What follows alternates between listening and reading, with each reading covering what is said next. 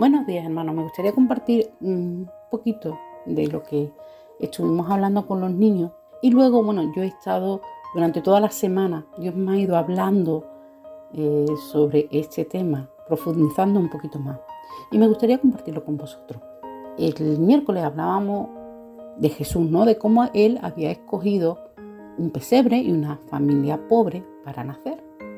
Pudiendo haber elegido, pues, un palacio y haberse rodeado de gente influyente, de una familia acomodada que le hubiese podido, no sé, mm, dar más facilidades, pero sin embargo él decide escoger pues, una familia pobre, codearse con gente pobre, incluso podríamos decir eh, casi la escoria de la sociedad. Durante su tiempo aquí él tuvo que lidiar con personas incluso que se que se burlaban de él, ¿no? Incluso sus propios hermanos se, burlaban y no creían en él. Podríamos decir que todo eso podría haber influido negativamente y haber sido un lastre para Jesús, pero sin embargo fue todo lo contrario, él cumplió su propósito. Nada de lo que le rodeaba impidió que él cumpliera su propósito. Yo le decía a los niños, bueno, pues todo esto, el nacer en un pesebre, hacía que Jesús dejara de ser Dios?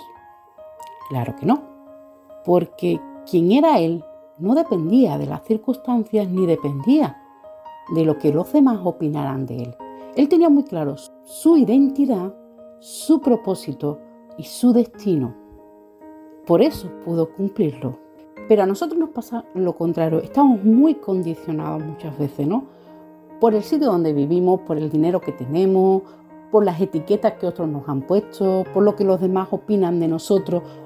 Y, muchas veces pues miramos los demás. Es que claro, si yo fuese tan listo como fulanito, si yo tuviese las influencias que tiene menganito, si yo tuviese el dinero que tiene sutanito, pues claro, yo entonces sí podría servir, podría, sería feliz, sería alguien en la vida.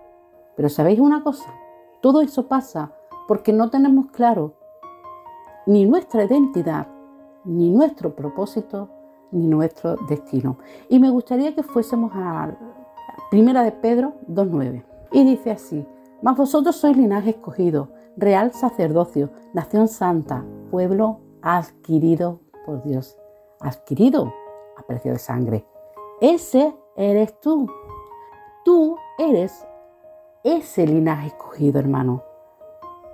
Tú perteneces a ese real sacerdocio, a esa nación santa y a ese pueblo que adquirió el Señor. Ese eres tú, esa es tu identidad. Pero sigue, para que anunciéis las virtudes de aquel que os llamó.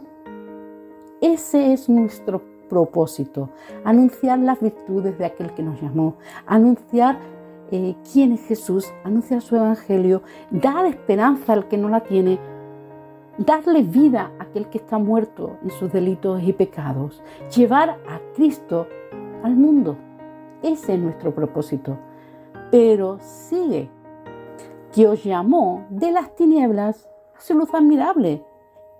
Nosotros estábamos en las tinieblas, estábamos muertos en nuestros delitos y pecados y ahora tenemos un destino eterno un lugar celestial que nos espera para toda la eternidad. Ese es nuestro destino. Así que hermano, hermana, no olvidemos nunca nuestra identidad, nuestro propósito y nuestro destino.